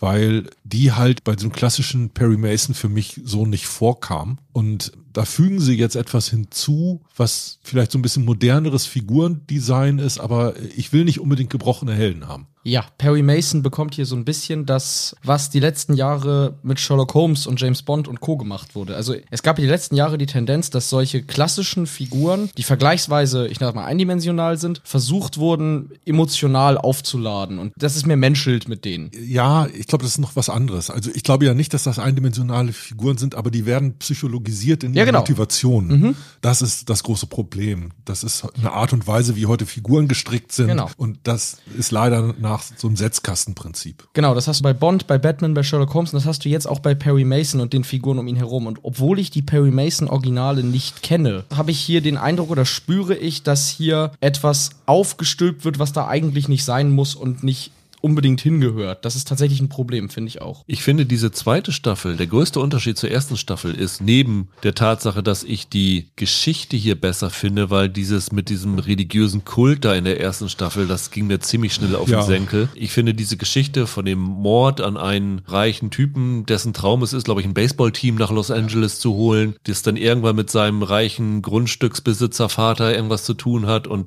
der wohl Dreck am Stecken hat und so. Aber was die zweite Staffel unterscheidet, ist, dass sie für mich nicht mehr Perry Mason ist. Also die erste Staffel hat sich extrem stark auf Perry Mason als Figur, das ist, war ja so diese Geburtsstunde von Perry Mason so ein bisschen konzentriert. Ich habe in der zweiten Staffel mehr das Gefühl, dass es noch mehr ein Sittenbild vom Los Angeles der 30er ist, dass es sich neben Perry Mason ähnlich stark auf die Della Street und den haben wir noch gar nicht erwähnt, auf diesen Paul Drake, diesen schwarzen Polizisten, der seinen äh, Job aufgegeben hat wegen dem Rassismus in der Polizei und dann Privataktiv für Perry Mason gewesen ist. Von dem sehen wir hier in der zweiten Staffel entweder zum ersten Mal oder ich habe es einfach nicht mehr richtig in Familie, Erinnerung. ne? Familie, Privatleben, weil er, glaube ich, seine Wohnung verloren hat und dann zu seinem Bruder, meine ich, zurückzieht. Und dort sehen wir auch sozusagen das Alltagsleben von Schwarzen im 30er Los Angeles. Und das fand ich alles total faszinierend. Also mir hat diese Serie als Stadtporträt, als Sittenbild dieser Zeit extrem gut gefallen. Und weniger als Anwaltsserie, was sie auf dem Papier sein sollte. Da würde ich aber herausfordern, ob die am Ende wirklich irgendwie was zu sagen haben oder ob sie das machen, weil jetzt auch die Nebenfiguren was zu tun kriegen sollen oder weil sie, weil sie mehr gezeigt werden sollen. Also da würde ich wirklich mir noch mehr Folgen ansehen wollen, um zu wissen, ob sich das wirklich lohnt, diese ganzen Einblicke in die anderen Figuren oder ob das so ein bisschen, ja, bös gesagt, Füllmaterial ist, um ehrlich zu sein. Naja, also was man ja schon merken kann, die Art und Weise, wie die Erzählung um den Drake aufgebaut ist und die beiden verdächtigen Latinos, die verteidigt werden, deuten ja schon ganz stark darauf hin, dass es letztendlich auch stärker als in der ersten Staffel um Rassismus in der US-Gesellschaft gehen wird. Ja. Ich würde jetzt vermuten, das ist der eigentliche Aufhänger Ja. für, für die Erzählung der zweiten Staffel. Die Art und Weise, wie im Grunde genommen diese Richterfigur schon befangen ist und alle Anträge von Mason abschmettert und letztlich diesen Fall von Anfang an in so ein vorverurteilendes rassistisches Fahrwasser geraten lässt, das deutet ja schon ganz stark, in welche Richtung es geht. Die Frage ist am Ende, wie viel Gehalt das am Ende hat. Ne? Also das kann durchaus sein, dass das der Aufhänger ist, aber die Frage ist ja, ob ich nach den acht Folgen das Gefühl habe, der Bogen, den ihr aufgemacht habt, das zahlt sich am Ende aus. Da habt ihr jetzt richtig mir was mir was miterzählt und das war jetzt nicht nur sowas, was so mitgeschwungen ist. Weißt du, was ich meine? Also das ist ja mehr der Punkt. Ja. Ich kann das nur genau wie du noch aus Sicht der ersten drei Folgen beurteilen, aber ich gebe da den beiden neuen Showrunnern, Emil und Beckler, meinen kleinen Vertrauensvorschuss, weil sie dieses Sittenbild, Gesellschaftsporträt und auch einen großen Teil von äh, Rassismus ja in The Nick ziemlich gut schon behandelt haben. Und ich glaube, das sind so Themen, die die beiden interessiert und ich finde, das machen die hier gut. Das Interessante daran ist ja, dass in der ersten Staffel, ich weiß gar nicht, wie es bei, der, bei dem alten Format ist, weil ich das gar nicht kenne, aber dass es bei der ersten Staffel ja durchaus Kritiken in den USA gab, die der Perry Mason-Figur attestiert haben, so eine White Savior-Figur zu sein und so ein White Savior-Charakter zu sein. Das hat man mehrfach in Kritiken gelesen, weiß ich noch, zw- äh, 2020. Kann ja sein, dass sie das jetzt in Staffel 2 in irgendeiner Form auffangen wollen. Bin ich gespannt. Also ich werde es auch noch weiter gucken, auf jeden Fall. Wobei ich das ein bisschen komisch fände als Argumentation, weil White Savior benutzt du ja eigentlich nur von so Geschichten, die vermeintlich aus ja, afroamerikanischer Sicht erzählt werden, wo die Afroamerikaner aber nur da sind, um einen Weißen zum Helden zu stilisieren, wie so Green Book oder so. Und ich meine, die Angeklagte in der ersten Staffel war ja Tatjana Maslani. Also da irgendwie White Savior rauszulesen, finde ich schwierig. Ich weiß noch, dass ich es ein paar Mal im Zusammenhang mit der Figur Perry Mason schon gelesen habe. Es kann auch sein, dass ich es auch früh auf, die, auf das alte Format bezieht oder so. Aber musste ich jetzt gerade dran denken, wo ihr über Rassismus Ja. sprecht. Ob sie das damit versuchen, ein bisschen aufzufangen oder so. Wie gesagt, ich stecke aber in Perry Mason nicht so drinne. Im- Also ich kenne das alte nicht. Ich kenne jetzt nur diese neue Auflage äh, und mehr habe ich da keinen Bezug zu. Abgesehen von den Themen, die ich wirklich hier interessant finde, ich habe im Moment das Gefühl, als ob mir solche Stoffe, die so eher so ein kontemplatives Schauen brauchen, total gut gefallen. Also ich habe wirklich gerne Night Agent runtergeguckt. Ich habe wirklich gerne diplomatische Beziehungen runtergeguckt. Ich habe gerne Pokerface geguckt, was vom Anspruch her sicherlich, ich sag mal, zwei Level drüber ist, aber vom Prinzip her ja ähnlich funktioniert. Und ich habe gern Perry Mason geguckt. Das ist eine Serie, die kann ich anschauen. Da muss ich mir nicht irgendwie den Kopf für so riesig frei machen. Ich kann die genießen, ich kann mich da in diese Welt entführen lassen und habe da einfach Spaß da, mich, ich lass mal salopp, berieseln zu lassen. Und unterschwellig vielleicht ein bisschen mehr zu bekommen. Ja. Aber das ist irgendwie was, was mir gerade total Spaß macht. Ja, kann ich total nachvollziehen. Hattest du aber nicht diesen Eindruck, den ich gerade genannt habe, dass die schon relativ früh anfangen, sich zu verzetteln, weil die viele Baustellen aufmachen? Du meinst jetzt in der zweiten Staffel? Also die ganze Erzählung der ersten Folge, die haben Figur um Figur um Figur, Nebenplot um Nebenplot um Nebenplot aufgemacht. Aber findest du wirklich, dass da so viel ist? Du hast halt diese Geschichte von Perry, du hast die Geschichte von der Della und die Geschichte von dem Paul, sagen wir mal die Privatgeschichten von dem und du hast das, was mit dem Fall zusammenhängt. Da spielen natürlich mehrere Figuren rein, die mexikanischen Brüder, diese McCutcheon-Familie, also diese reiche Familie, wo der Sohn umgebracht wird. Ja, es sind relativ viele Figuren, aber die werden ja alle irgendwie zusammengefügt. Das Problem war ja schon bei der, finde ich, schon bei der ersten Staffel, dass die sich relativ schnell als sehr überkompliziert und, und verworren ausgegeben hat. Und mir ging es dann hier jetzt auch so mit diesen Eindrücken aus Staffel 1, dass ich zu Beginn dachte, oh Gott, oh Gott, das wird wieder so ein Ding. Also spätestens in Folge 4 oder 5 muss ich wieder besonders konzentriert aufpassen, damit ich überhaupt noch folgen kann, wer was mit wem und wo. Auch das machen sie ja nicht eindeutig, mhm. sondern dann wird das immer noch mal aufgefüllt. Dann hast du Anschlag auf dem Boot, dann hast du die Geliebte von dem industriellen Sohn, dann hast du den Plot um, um das Baseballteam, das er in die Stadt holen will und, und, und. Und Mason jetzt einfach auch nicht nur im Büro, sondern es gibt richtig viele Szenen, wo es dann um, um diesen Einzelhändler geht, den er vertritt. Ich finde, es gibt nicht nur Nebenschauplätze, die toben sich sogar aus an den Nebenschauplätzen. Ja, wobei ich finde, bei dieser äh, Sean Aston Geschichte habe ich gleich am Anfang gewusst, dass das in die gleiche Richtung hineinzielt, dass sie eine ähnliche Aussage mit dieser Geschichte machen. Und mein bestes Argument, warum das Ganze nicht zu verschwurbelt ist, ich habe die ersten zwei Folgen gesehen und habe dann vier Wochen nichts gesehen und habe heute in Vorbereitung auf den Podcast oder gestern Abend nochmal die dritte Folge geschaut. Und ich hatte keine Probleme, wieder reinzukommen. Ja, ich kann dir auch erklären, warum das so ist, weil irgendwann der Fall übernimmt. Ja. weil irgendwann die Ermittlung wirklich einsetzt. Aber für mich hast du eine sehr langgezogene, breite Exposition, die komplette erste Folge, Teile der zweiten Folge noch dazu. Und ich war richtig froh, als dann mal was passiert ist. Ich war richtig froh, als ich das Gefühl hatte, oh, jetzt kommt er mal ins Ermitteln und jetzt wird endlich mal jemandem eine Frage gestellt. Das ist auch entgegengesetzt zu anderen Noir-Geschichten. Also was wie Chinatown oder so sind ja auch verhältnismäßig komplizierte und verworrene Fälle, zumindest irgendwann dann. Aber die fangen immer an mit einer recht simplen Ermittlung und werden dann im Laufe der Nachforschungen komplizierter. Die Staffel hier steigt ja kompliziert ein und irgendwann kommt dann der Fall. Da ist der Aufbau in der, in der Regel ja auch ein anderer. Ja. Du sitzt ja immer auf der Schulter des Detektivs. Genau, genau, und, genau, genau. Und wirst dadurch durch die Ermittlung durchgeführt. Ja, genau. Das hast du hier natürlich nicht, wenn du das schon aufgeteilt hast in der Ermittlerfigur, äh, in den Juristen, in den, den Plot, der die Vorgeschichte des Falls erzählt. Ne, da ist, ist der Angang Eingang schon einer, der mehrere Fäden in der Hand hält. Normalerweise würde man jetzt erwarten, dass zum Beispiel irgendwann noch konkurrierende Polizeifiguren äh, vielleicht eingeführt werden. Das ja. hatten wir in der ersten Staffel, ne, die da eine große Rolle gespielt haben. Oder hier wird so ein bisschen angedeutet, dass die Rolle der Staatsanwaltschaft jetzt noch irgendwie wichtig werden wird. Mal gucken. Ich sehe zumindest das Potenzial, sich zu verzetteln.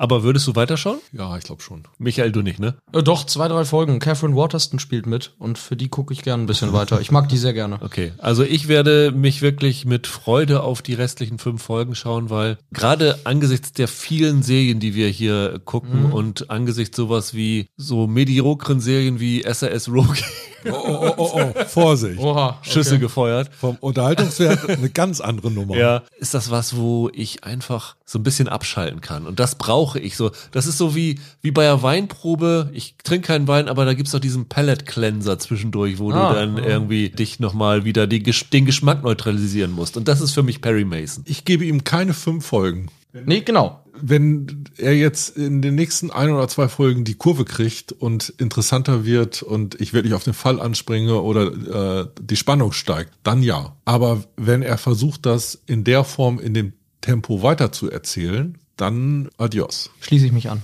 Also ich gebe ihm auch noch ein oder zwei Staffeln.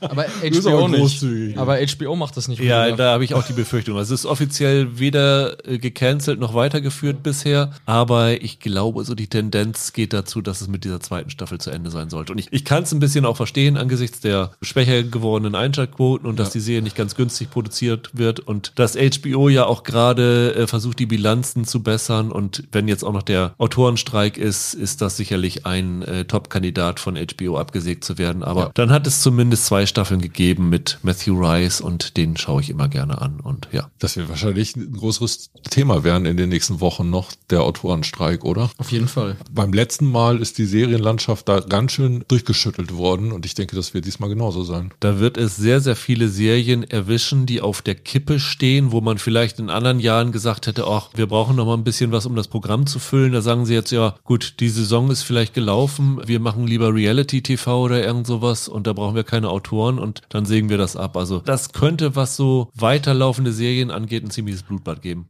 Es wird auch ganz viele Serien in der Form erwischen, als dass Folgen nicht mehr umgesetzt werden können, dass irgendwie Staffeln halbfertig dann beendet werden oder so. Es gab ja damals auch ganz viel, dass dann Staffeln, die sonst, diese typischen TV-Serien, die sonst auf 20 Folgen in der Staffel kommen, dann nach 14 oder so aufgeben mussten, weil sie die restlichen Drehbücher nicht fertig hatten oder so. Das wird auch alles passieren. Da kommt natürlich der Vorteil rein, dass es mittlerweile nicht mehr so viele Serien gibt, die so Ja, ja, viele ja. Folgen haben. Also Ja, ja. so ein Desaster wie damals mit Heroes, Ja, das genau, ja ganz Beispiel. übel in der zweiten Staffel abgestürzt ist. Wegen dem Autorenstreik wird es vielleicht nicht geben. Aber Ja. man muss mal gucken. So Sachen wie House of the Dragon und die zweite Staffel von Herr der Ringe und Andor, wo jetzt alle gesagt haben, die Drehbücher sind fertig, also wir können theoretisch drehen, aber jetzt hat gerade zum Beispiel Tony Gilroy gesagt bei Andor, er gibt auch alle seine Nicht-Autorentätigkeiten auf, aus Solidarität mit dem Autorenstreik. Wenn sie das auf Teufel komm raus weitermachen, und gerade so eine Serie wie Andor, die sehr von der Person Tony Gilroy gelebt hat, könnte das für einige Serien ganz, ganz übel enden. Herr der Ringe dreht ja, glaube ich, weiter ohne Autoren, ne? Wie das klingt. die drehen ohne Autoren. Das haben die ja schon gesagt. Also normalerweise gibt's ja auch immer Autoren, die mit am Set sind Ja. und die eben dann noch Ja, ja. tongue in cheek, ne, die die Dialoge noch anpassen und so. Und Herr der Ringe macht das jetzt ohne. Also, Ja, wobei Herr der Ringe hat, glaube ich, nur noch 17 Drehtage übrig. Ja, Meine stimmt. House of the Dragon soll das auch machen und da ist wohl noch eigentlich, glaube ich, bis Oktober, November die Produktion angesetzt. Ja, Also ich glaube auch das Nachbeben wird man wirklich spüren Ja, ja. von dem Ding. Schauen wir mal, das wird uns dann im nächsten Jahr beschäftigen, denke ich mal. Auf jeden Fall. Holger, das war's für heute wieder. Wir sagen Danke und hören uns vielleicht in 14 Tagen schon wieder. Ja, viel Spaß mit dem Tatortreiniger. Danke. Bis dann. Ciao, ciao. Ja, Michael, da waren wir nur noch zu zweit Ja. und sprechen jetzt über die Serie The Cleaner, die bei Disney Plus jetzt läuft. Das ist eine britische Adaption von einem deutschen Format, das ich persönlich sehr geliebt habe, nämlich der Tatortreiniger mit Bjarne Mädel. Äh, Wie ging es dir damit? Wir haben doch dann 2019 diesen Podcast damals gemacht, die besten Serien des Jahrzehnts. Ja. Und hatten das nach Drama, Comedy und Miniserie aufgeteilt. Ja, ich glaube, genau. ich bin mir nicht mehr sicher. Ich glaube, ich hatte Tatortreiniger auf Platz 1 oder 2 bei den Comedy-Serien. Ja. Ich finde, das ist das mit das Beste, was aus Deutschland hervorgekommen ist. Fand ich auch. Wir hatten damals, beziehungsweise Steven hatte damals dann ja auch noch ein Interview mit Bjarne Mädel zur letzten Staffel geführt bei Bingenweisheiten. Das war auch sehr, sehr schön. Und ich bin da auch ein großer Favorit von, bin da relativ spät zugekommen zum Tatortreiniger und finde das ein famoses kleines Format mit herausragenden Drehbüchern von Mitzi Meyer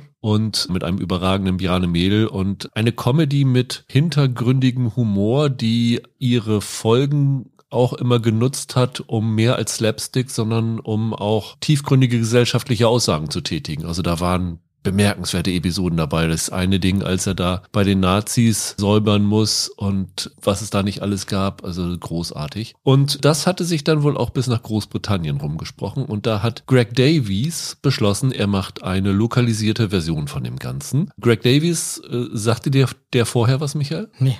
Für mich einer der besten Comedians Großbritanniens. Ich finde seine Stand-up-Formate super. Ich fand immer seine Auftritte bei Graham Norton grandios. Es gibt da diesen einen legendären, wo er mit einer Geschichte von seiner Zeit als Lehrer Ryan Gosling dazu gebracht hat, Tränen zu lachen. Und er moderiert die für mich beste Show weltweit, nämlich Taskmaster, wo ich mich immer noch Oh. frage, warum das Ding nicht nach Deutschland kommt als Adaption. Gucke ich mir mal auf YouTube an, ganz, ganz großartig. Und von daher war ich irgendwie dann sehr happy, dass der sich genau an Tatortreiniger ranmacht. Die Serie ist schon 2021 bei der BBC gestartet mit sechs Folgen. Mittlerweile ist im März, glaube ich, schon die zweite Staffel in Großbritannien gelaufen und wir bekommen jetzt erstmal die erste Staffel mit, mit zwei Jahren Verspätung dann bei Disney Plus zu sehen. Ich habe vier Folgen von dem Ganzen gesehen. Wie viel hast du gesehen? Drei. Es sind auch wie im Original um die 30 Minuten Folgen knapp darunter. Und äh, Greg Davis hat nicht nur geschrieben, er spielt auch die Hauptrolle. Hier Paul Wiki Wickstead heißt die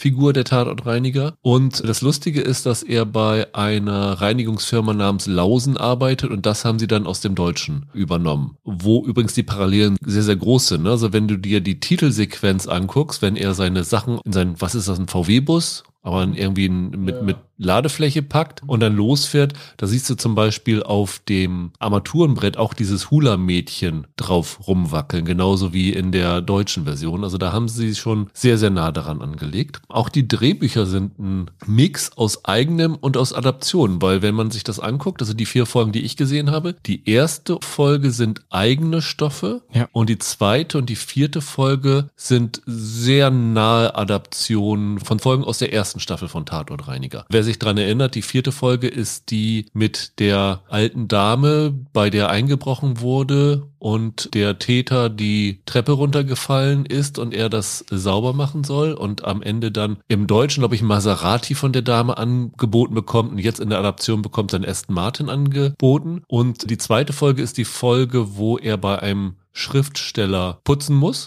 und der Schriftsteller nimmt ihn quasi dann als Muse für seine aktuelle Geschichte, weil er gerade Schreibblockade hat und irgendwie hilft er ihm darüber hinwegzukommen. Also das sind Folgen, die sind sehr, sehr nah adaptiert von dem Deutschen. Du hast mir eben schon gedroht, dass du dich revanchieren willst dafür, was ich dir angetan habe. Das klingt so, als ob du das ganz, ganz desaströs gefunden hast und das ein Kandidat für deine Quartalsliste als Cold Open wäre. Nee, so schlimm ist es gar nicht. Für die Briten ist das bestimmt nett, dass sie das jetzt auch auf Englisch haben. Aber ich frage mich, warum ich mir das jetzt angucken sollte. Also ich habe nach den drei Folgen gedacht, Mensch, das war so geil mit Bjarne Mädel und ich finde diese deutsche Originalserie so klasse und jetzt gucke ich da irgendwie so die halbgare Version davon. So ging es mir die ganze Zeit. Ich habe immer gedacht, Mensch, ich kenne das in besser. Ja, ich meine, das ist ja grundsätzlich das Problem von lokalisierten Versionen. Also das gibt, glaube ich, nicht eine Fassung, wo du dir denkst, musste das sein. Okay, du kannst natürlich sagen, das Original von sowas wie Homeland, also die israelische Serie, ich glaube Hatufim hieß sie damals, ja. war so unbekannt, dass das okay ist. Aber ich glaube, hier ist das Problem wahrscheinlich, dass sie sich dann dafür zu nah am Original orientieren, oder? Ja, ich mag ja Stromberg sehr gerne. Das passt ja ganz gut, weil es auch von Arne Feldhusen unter anderem ist, der dann ja später den Tatortreiniger inszeniert hat. Und Stromberg basiert doch auch auf dem britischen The Office. Und von diesen drei Versionen, die es da gibt, das britische, das amerikanische The Office jeweils und Stromberg. Gibt noch viel, viel ja, mehr. Ja, aber das sind ja so die drei, die man jetzt kennt hier in Deutschland. War für mich Stromberg da auch immer mit das Witzigste. Und das hat jetzt gar nicht so sehr was damit zu tun, dass das jetzt deutscher Humor ist und ich so auf deutschen Humor abfahre. Aber die haben das Prinzip des Originals damals aufgegriffen und haben das auf Deutschland übertragen. Und die haben Typen gefunden, die typisch deutsches Büro sind. Und der Tatortreiniger, das Faszinierende am Tatortreiniger war, dass du Mikrokosmen der deutschen Subgesellschaften sozusagen kreiert hast. Ob das jetzt die Neonazi-Folge war, ob da dieser illustre, es gab doch mal eine Folge mit so einem Consulting-Dude im Anzug, der irgendwie gesagt hat, dass er jeden beruflichen Vortrag anfängt mit den Worten, man darf nicht vergessen, wir sind alle nur Menschen. Ich weiß nicht warum, das ist irgendwie hängen geblieben. Der Tatortreiniger hat über Typen funktioniert, über wirklich klug beobachtete Charaktere, die aus dem deutschen Alltag gegriffen sind. Und schon bei der zweiten Folge Die Cleaner habe ich gedacht, warum schafft ihr das nicht für UK? Warum schafft ihr das hier nicht? Warum kopiert ihr, was die deutsche Serie gemacht hat? Das war ein Problem für mich. Ich finde die Serie für sich betrachtet gar nicht so schlecht.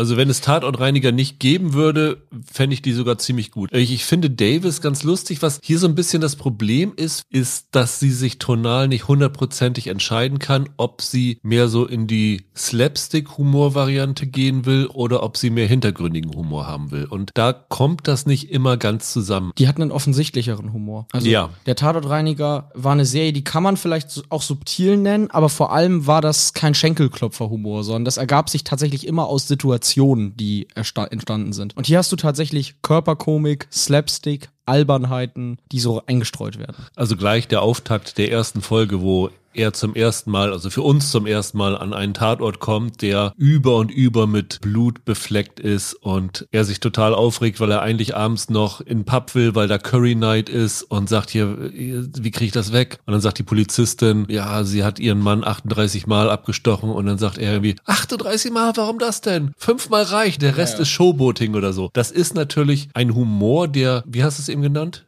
Offensichtlicher, offensichtlicher brachialer ist, ist. Offensichtlicher ist, ja. Als in der deutschen Version. Aber ich habe da echt mächtig gelacht bei dem Auftakt der ersten Folge. Und die erste Folge hat natürlich auch mit Helena Bonham Carter einen ziemlich coolen Gast da, die da echt super ist. Das war aber ja auch beim deutschen Tatortreiniger oft das Rezept, ne? Also die hat oft besonders gut über coole Gaststars funktioniert. Nur eine Helena Bonham Carter hatten sie beim nee. Tatortreiniger jetzt auch nicht, ne? Aber ja. da war ich schon relativ happy mit. Für sich betrachtet waren natürlich die Folgen zwei und vier, die ich gesehen habe, deutlich die besseren, weil die so nah an den Originalbüchern sich entlang gehangelt haben, dass man da nicht so viel verkehrt machen konnte. Aber in der Verbindung mit der ersten Folge, die halt anders ist, bin ich mir nicht so ganz sicher, ob das so, so als Einheit zusammenkommt. Aber ich muss sagen, ich habe das schon mit Spaß geguckt, auch wenn es natürlich bei weitem nicht an den Tatortreiniger rankommt. Ja, es ist jetzt bestimmt für sich genommen nicht furchtbar schlecht, aber ich glaube, dass man das niemandem empfehlen braucht, der den Tatortreiniger schon gesehen hat, weil, wie du sagst, die besten Folgen sind dann ausgerechnet die, die man eh schon kennt. Und ich finde, sie fügen dem Konzept nichts wirklich Interessantes hinzu. Also, das war ja im Kern eine Serie, die auch sehr schnell ins Nachdenkliche gehen konnte und ins Philosophische, die was erzählt hat. Und die haben in jeder Folge dich immer mit einem Gedanken meistens entlassen, an dem du so ein bisschen zu knabbern hattest und so. Sie ersetzen das dann in Teilen durch diesen etwas, ja, derberen, etwas alberneren Humor. Ich habe aber nicht das Gefühl, dass sie dadurch Originalität in dem Konzept finden. Also eigentlich haben sie diese, diese Hülle genommen und füllen die jetzt mit Gags, die sie in jeder anderen Sendung auch hätten machen können. Ich finde, die hat keine Identität so richtig. Ich glaube, es ist anders als der Tatortreiniger ein Vehikel für seinen Hauptdarsteller. Ja, das ist auf jeden Fall, das kann gut sein. Ich denke, hier ist das ganz auf Davis zugeschnitten, was natürlich logisch ist, weil er ja auch die Drehbücher geschrieben hat und er weiß, wie sein Humor funktioniert und er hat wirklich. Und dann ja offensichtlich auch sehr bekannt ist in der UK. ist extrem bekannt mhm. in UK und hat auch schon in UK Serien gehabt, Man Down oder sowas. Ich glaube, die hatte ich zumindest mal auf meiner Auswahlliste mhm. für Serien, die keiner kennt, die durchaus guter britischer Humor sind. Also er hat eine Comedy gemacht, die basiert halt auf seinen Erlebnissen, die er damals als Lehrer gehabt hat und so. Und die die Serie weiß halt ganz genau, wie sie ihn anspielen muss, damit er amüsant rüberkommt. Und als so Personality-Comedy funktioniert die Serie ganz gut. Sie funktioniert halt nicht so gut als tiefgründige hintersinnige Comedy, die was über die Gesellschaft zu sagen hat. Und das ist insofern ja erstaunlich, weil zumindest die Folgen, die wir jetzt gesehen haben, dass die, die er sich aus dem Deutschen genommen hat, ja die Folgen sind, die relativ universell gewesen sind, die nichts Spezifisches zu sagen hatten. Und ich habe mal so die weiteren Folgen durchgeguckt. Es gibt da bisher nicht ja diese gesellschaftskritischen Folgen. Und das ist halt erstaunlich. Also die ist deutlich flacher als der Tatortreiniger, muss man sagen. Nun muss man aber auch fairerweise dazu sagen, die erste Staffel vom Tatortreiniger hatte auch noch nicht solche Folgen wie später, oder? Nö, vielleicht nicht ganz auf dem ganz hohen Niveau, aber ich finde, was die von Anfang an da betrieben haben, das ist ja Kammerspielfernsehen. Das ist ja genau wie dann später sowas wie Warten auf den Bus oder so. Das ist halt Kammerspielfernsehen auf einen, auf einen Raum meistens beschränkt, auf wenige Figuren mit knackigen Dialogen. Und das war ja hier in Deutschland so ein bisschen das Antiprogramm zum Tatort in der ARD. Der Tatort funktioniert ja sozusagen auch in der Regel als Milieustudie, nur dass du da immer den Fokus auf die Krimi-Handlung hast. Und der Tatortreiniger hat sich ja den Spaß genommen, das Krimi-Setting zu wählen, aber den Krimi rauszunehmen und nur die Milieustudie zu erzählen. Das heißt, von der ersten Folge an hatte die so einen subversiven Blick auf die Art, wie man hier in Deutschland Krimis erzählt. Und deswegen frage ich mich, ob das im UK so funktionieren kann. Weil viele UK-Krimis, ob das jetzt Broadchurch oder Luther oder sowas ist oder Sherlock meinetwegen, die funktionieren ein bisschen anders, als es deutsche Krimis tun. Die drehen sich nicht um den Mord, sondern um die Community, in der das passiert. Ne? Genau, die machen das nämlich eh schon. Also die machen schon das, was der Tatortreiniger dann sozusagen in den Vordergrund stellen wollte. Oder was über den Tatort immer behauptet wird, was der Tatort aber eigentlich gar nicht so stark macht. Und deshalb, ja, ich bin mir ein bisschen unschlüssig. Ich glaube, dass das durchaus als Vehikel für Fans von dem Davies ganz amüsant ist, vor allem wenn man das Original nicht kennt. Aber ich hätte mir da wirklich nicht noch eine Folge von angeguckt, weil ich das halt einfach in besser kenne und mir dann lieber nochmal die deutschen Folgen angucken würde. Muss ich ganz ehrlich sagen. Für mich ist das sozusagen Zeitverschwendung an dem Punkt. Ich finde es trotzdem schön, dass eine Serie wie Tatortreiniger so eine internationale Wertschätzung erfasst, weil das ist ja eine BBC-Serie. Das ist ja nicht irgendein hingelaufener Sender, der da irgendwie was, mhm. äh, eine lokalisierte Adaption macht, sondern das ist ja nun ein großes Network. Und lustigerweise, Produktionsfirma wird Studio Hamburg UK aufgeführt. Ich wusste gar nicht, dass Studio Hamburg einen britischen Ableger hat. Also das ist schon toll, dass das so eine Wertschätzung erfährt. Und letztendlich habe ich mir aber auch gedacht, was das so ein bisschen füllt, ist meine Sehnsucht, dass es doch noch weitere Folgen von Tatortreiniger geben würde. Weil die Serie hat ja vielleicht nicht mit den besten Folgen aufgehört, aber die ist ja nicht zu Ende gegangen mit dem Gefühl, ja, war jetzt gut, dass ihr es zu Ende gebracht habt. Und ja, ich würde gerne mehr sehen. Dafür hat sie dann aber den Tatortreiniger ziemlich final beendet, oder? Finde ich. Ja. Also, das wird es ein bisschen schwierig machen, leider. Aber als so Lückenbüßer ist die Serie vollkommen in Ordnung. Und ich bin dann doch schon gespannt, was die da noch weiter draus machen werden, ob die Serie sich auch weiterentwickelt mit der zweiten Staffel. Also ich würde schon, wenn die zweite Staffel kommt, nochmal reinschauen. Also dafür mag ich Greg Davies einfach zu gerne. Du hast halt keine Verbindung zu ihm. Nee, gar nicht. Das macht halt vielleicht einen kleinen Unterschied, aber wer Davis lustig findet und wen es nicht stört, dass man schon weiß, wie die ablaufen, den würde ich auf jeden Fall empfehlen, da mal reinzuschauen. Also das ist gelungene, kurzweilige Unterhaltung. Dann, Michael, sind wir für diese Woche durch und hören uns in der nächsten Woche wieder. Und in der nächsten Woche ist es ein bisschen dünne, muss ich sagen. Also ich bin mir nicht ganz sicher, was wir machen. Also es startet zwar bei Netflix XO Kitty, der Serienableger von To All the Boys I've Loved Before. Aber da muss ich mir erst die Filme ansehen. Weiß ich noch nicht, ob ich da jetzt. Die habe ich gesehen. Den Vorteil habe ich äh, dafür. Ui. Aber ich bin mir nicht ganz sicher, ob wir vielleicht nicht nächste Woche tatsächlich sogar mal eine Sonderfolge wieder machen werden. Weil so richtig was, was drängt sich nicht auf. Die Woche danach ist es dann eher schon ein bisschen mehr. American Born Chinese, Fuba mit Schwarzenegger, Holbeins der Greif 1923. Also da ist dann in 14 Tagen pickepacke voll. Vielleicht ziehen wir ein, zwei Sachen davon nach vorne, müssen wir mal schauen. Aber wir werden auf jeden Fall wieder für euch da sein. Es wird sich was finden. Bis dahin, habt ein schönes Wochenende, bleibt gesund, macht's gut, ciao, ciao. Ciao.